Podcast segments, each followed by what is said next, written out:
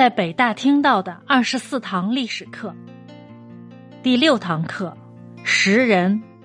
二，谁能借你一双慧眼？我觉得学者对所有的问题不宜采用实用的、利益的，而是应该不由自主的采用理论的、思考的，揭露他背后人性的秘密、社会的秘密，会去思考人是什么东西。社会是什么东西？天地宇宙到底是怎么回事儿？严布克，北京大学历史系教授。赠君一法绝孤疑，不用钻龟与注诗。是欲要烧三日满，辩才须待七年期。周公恐惧流言日，王莽谦恭未篡时。向使当初身便死。一生真伪，负谁知？上面这首七律出自唐朝著名诗人白居易的《放言五首》，大意是说：我告诉你一个辨别事物真假的办法，既不用钻凿灼烧龟甲产生裂纹进行预测，也不用拿起湿草占卜问询天地，用什么方法呢？那就是宝玉也好，其他优质的材质也好。都必须经过时间的考验，才能识别出来。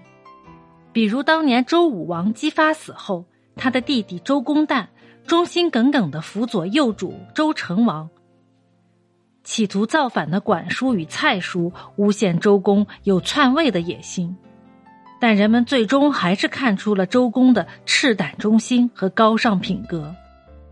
又比如当年王莽辅佐九岁的汉平帝时。表现的那么谦恭敦厚，又有谁知道他后来会成为乱臣贼子呢？试想一下，如果周公在流言四起时就死了，岂不是要被钉在历史的耻辱柱上遗臭万年？同样的道理，王莽如果早死若干年，岂不是要以贤祖之名垂之史册？白居易的观点代表了主流史学家的看法。即将王莽的优点全部用一个“伪”字掩盖，王莽究竟是真是伪，并不是我们讨论的重点。我们的主题是：假设王莽是个伪君子，并且从一开始就是伪君子，为什么人们没能在最初的时候看透他呢？很简单，人们的眼力不佳。那么，就像歌中唱的那样。有没有人可以借我们一双慧眼呢？答案是绝对没有。想拥有一双明察秋毫、洞察人心的慧眼，只能寄希望于你自己，自己练。练慧眼，首先要留个心眼儿。孔子说过：“巧言令色，显人矣。”那些花言巧语、能说会道、总是装出一副和颜悦色的样子的人。即使有仁义之心，也不会多到哪去。所以孔子又说：“十五于人也，听其言而信其行；今五于人也，听其言而观其行。”意思是说，考察一个人，不光要听他怎么说，还要看他怎么做。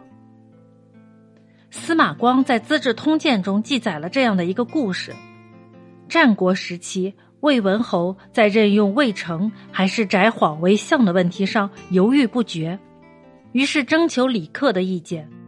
李克没有正面回答，而是说了五条考察人才的方法：居是其所亲，富是其所与，达是其所举，穷是其所不为，贫是其所不取。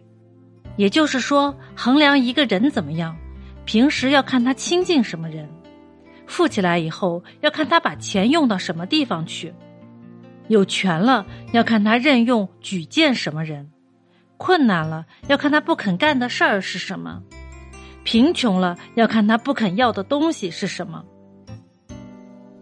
魏文侯听后马上醒悟，说：“请先生回去休息，我的国相已经定了。”不久。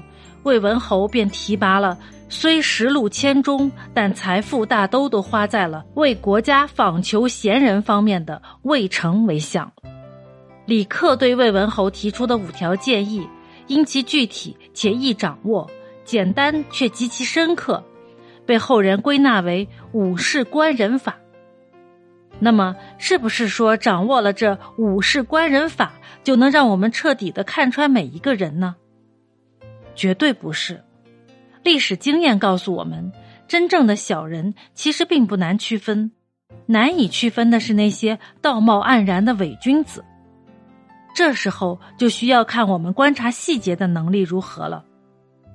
都说细节里边出魔鬼，其实细节里边也出佛祖。佛经里就记载了这样的一个故事：有一次，玉皇大帝设宴供养佛祖，佛陀非常欢喜，便把玉皇大帝也变成了佛的形象。这时，当佛陀的弟子木莲、舍利佛、迦叶、须菩提等人随后来到宴会上时，见到两个佛陀坐在里边，不知道哪个才是真佛陀，难以向前问礼。于是木莲尊者赶紧施展神通，飞身三十三层天上，但也分不清哪一个是佛。于是他又远飞至恒河之上，但还是分不清。木莲尊者急急忙忙又飞回来找舍利弗商量。舍利弗说：“大家请看座位上两位有没有细微的差别？我想眼睛不乱翻的那个就是佛祖。”其他弟子这才分出了真假佛祖，齐向佛祖问礼。佛祖对他们说：“神通不如智慧，木莲粗心，不如舍利佛细心。”历史上不乏类似的故事，比如满清开国宰辅范文成，他仅因阶下囚洪承畴扶了扶衣服上的尘土，就断定他并不像自己说的那样宁死不屈。一件衣服还那么爱惜，怎么可能不爱惜生命？最后，他成功的帮努尔哈赤劝降了洪承畴。生活中类似的细节也很多，鉴于篇幅，此处不再罗列。我们只需记得，慧眼永远与心眼成正比，心有多细，眼力就有多好。